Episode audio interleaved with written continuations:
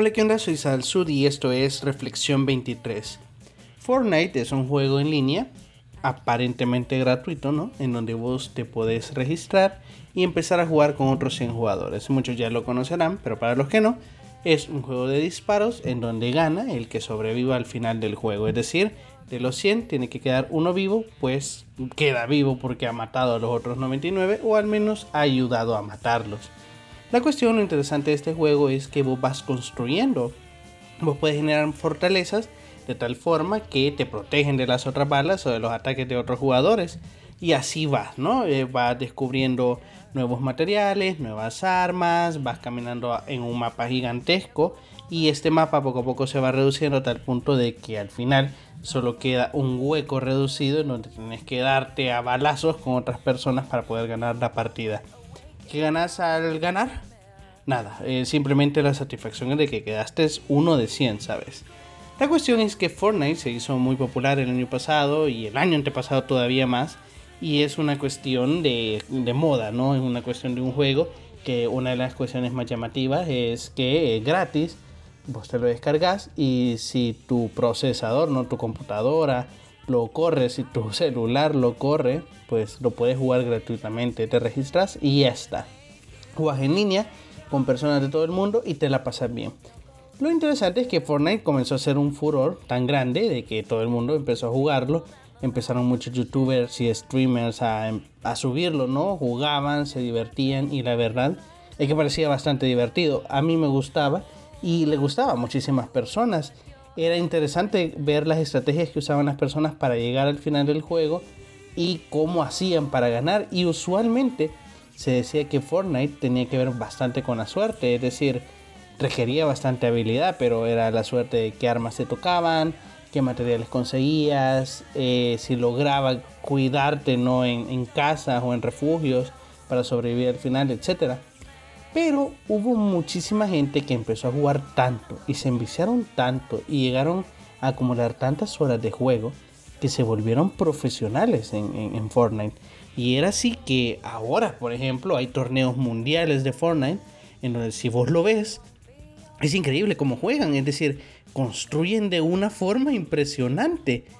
Llegan a construir plataformas, pero que vos decís, ¿cómo es que una persona puede construir todo esto en segundos cuando vos te das cuenta que para construir necesitas una combinación de botones increíble y una agilidad mental impresionante. Y esto le agregas de que tenés que disparar con una gran precisión para matar a tu adversario. ¿A qué es lo que voy? Que Fortnite se hizo tan profesional, tan ultra mega pro, que la gente novata, la gente que entraba a Fortnite para divertirse nada más, se encontraba con todos estos mega pro que los mataban al principio del juego y no tenían más opción que volver a empezar y esperar que se llenara otra partida de 100 personas y volver a jugar. Al final Fortnite se llenó de solamente pro y si vos no entrenabas constantemente para poder jugar en Fortnite, al final no lo disfrutabas porque estabas jugando con tanta gente tan buena con tanta gente que construía increíble, fortalezas impresionantes, y vos apenas podías saber, sabías moverte en el escenario, sabías cómo era el mapa. Entonces, al final Fortnite se convirtió en un juego de culto, en un juego de un nicho de personas que nada más jugaba Fortnite, ¿sabes? Y poco a poco se alejó de las personas casuals que juegan, pues juegan por divertirse, no para ganar competiciones, ¿sabes? Pero ¿qué es lo que sucedió? Es que Fortnite sí fue creado para casual, sí fue creado para gente que quería divertirse un rato y no para gente que tuviera que estar entrenando dos, tres horas diarias para poder llegar al final de una partida y sentirse bien y sentir que está jugando súper bien. Y lo interesante es que incluso ganas la partida y no ganas mayor cosa.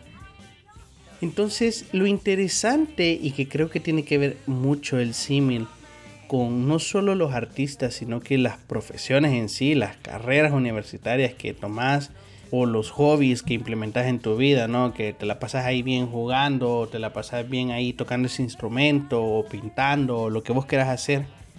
Todas estas cuestiones, en un principio, igual que los youtubers, ¿sabes? Empezaron a subir videos porque les gustaba, porque era su vacil, porque les encantaba subir videos y expresarse y hablar de un tema y bla bla bla bla. Pero poco a poco se fue profesionalizando esto cada vez más y cada vez más y cada vez más y cada vez más. Que si ahora, por ejemplo, alguien se quiere meter al mundo de YouTube, si ahora alguien quiere subir su video hablando y expresando una opinión, se lo van a comer los mega youtubers profesionales. Y no solo eso, pues vas a ver a alguien que habla ante una cámara sin mayor edición, sin mayor efecto, sin mayor producción. Y vos vas a decir, qué video más mierda. O sea, este tipo no trae para youtuber. Pero es que no es que quiera ser youtuber, simplemente quiere subir un video como empezó esta gente a subir videos simplemente para opinar, para expresarse, para ver cómo funciona, para hacer, para subir un video, ¿sabes? ¿Sabes? Eh, ¿Te acordás en el 2010 cuando subías un video a YouTube solo para hacer la gracia? Cuando mirabas esos videos de chiste o de gente cayéndose. YouTube no era importante, era para gente casuals vos entrabas a YouTube y vos le decías a la gente, no, es que yo miro YouTube y la gente te miraba como un friki, ¿sabes? Porque yo lo que veo son las caricaturas a las 6. O sea, ¿por qué estás viendo YouTube? Y sin embargo, cada vez más se fue metiendo la gente y se fue dedicando más a profesionalizar los vídeos.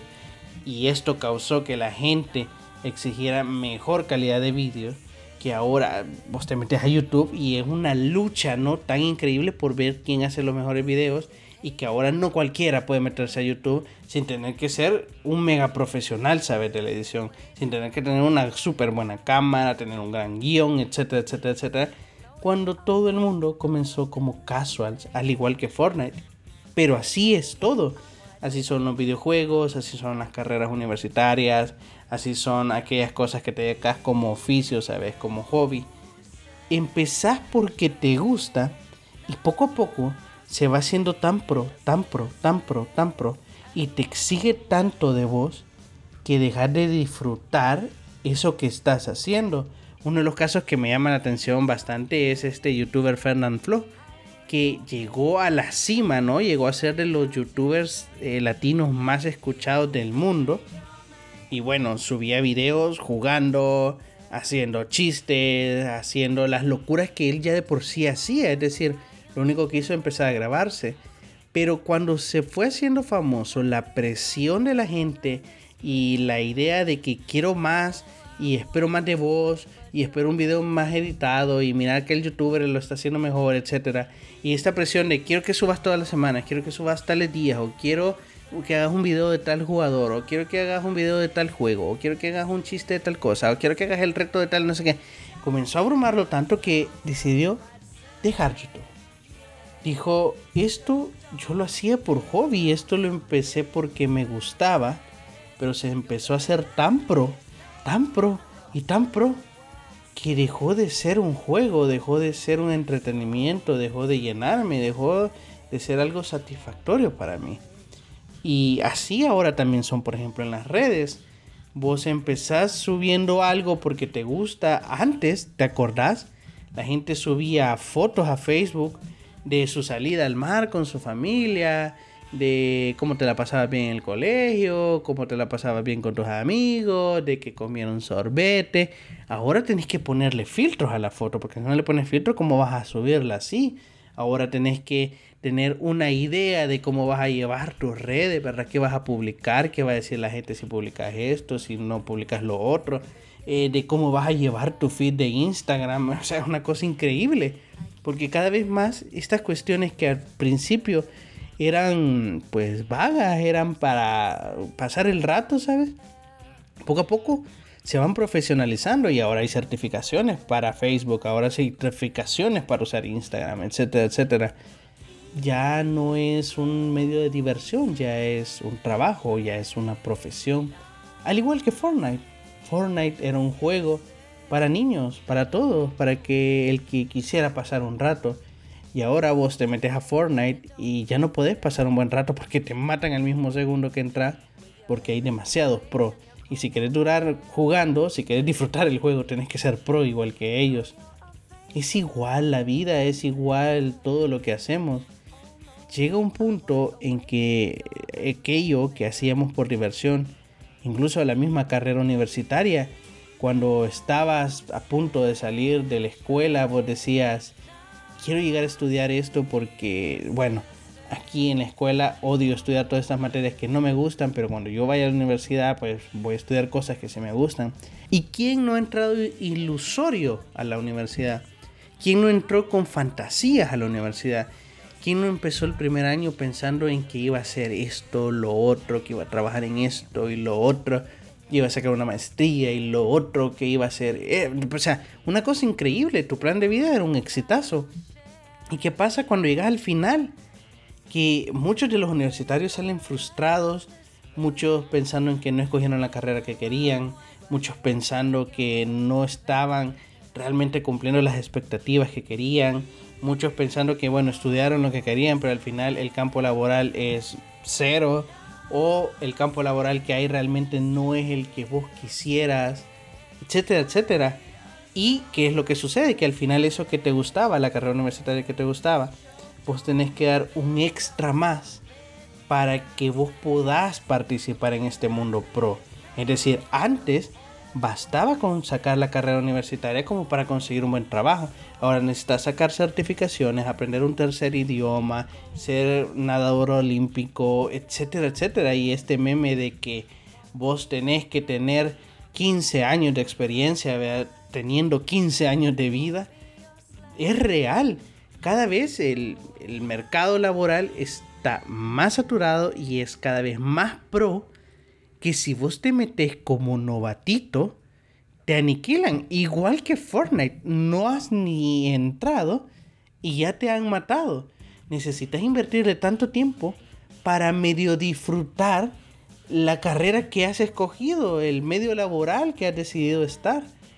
Y es triste, es triste porque al final todas estas cosas que empezamos, este juego en el cual nos metimos, lo empezamos con la ilusión de que lo íbamos a disfrutar, que nos iba a hacer sentir bien, de que nos iba a dar un estilo de vida, que nos iba a dar un sentido de vida.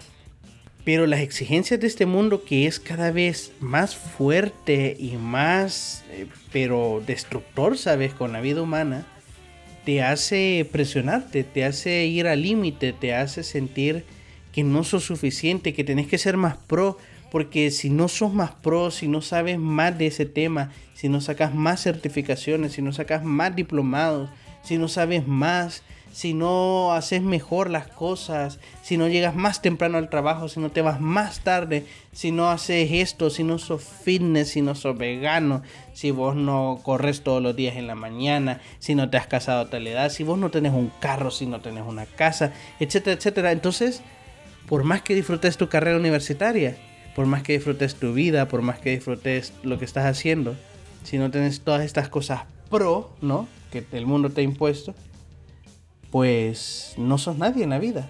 No estás diseñado para ganar, ¿sabes? La partida. No sos de los que quedan al final en el top. Sos de los que mueren al principio ya no basta con disfrutar lo que estás haciendo, sino que tenés que ser el mejor en lo que estás haciendo y tenés que competir con las demás personas. Ya tus colegas no son colegas con los cuales apoyarte, son competencia. Son gente que le tenés miedo de que esté aprendiendo una nueva habilidad que vos no sabes porque te va a ganar en el juego. Es complicado vivir en un mundo como el de Fortnite en el que venís a aprender lecciones, a disfrutar, a intentar encontrarle el sentido de la vida y te encontrás con una serie de exigencias que no te hacen disfrutar la vida. Te hace sentir que nunca sos suficiente. Que bueno, Fortnite al final, si sentís que no vas a poder ser un pro o no lo vas a disfrutar al final, pues dejas y, ya no seguís jugando, ¿sabes? Pero la vida no es algo que vos podés renunciar. La vida no es algo que vos puedes decir, bueno, ya no quiero seguir jugando este juego.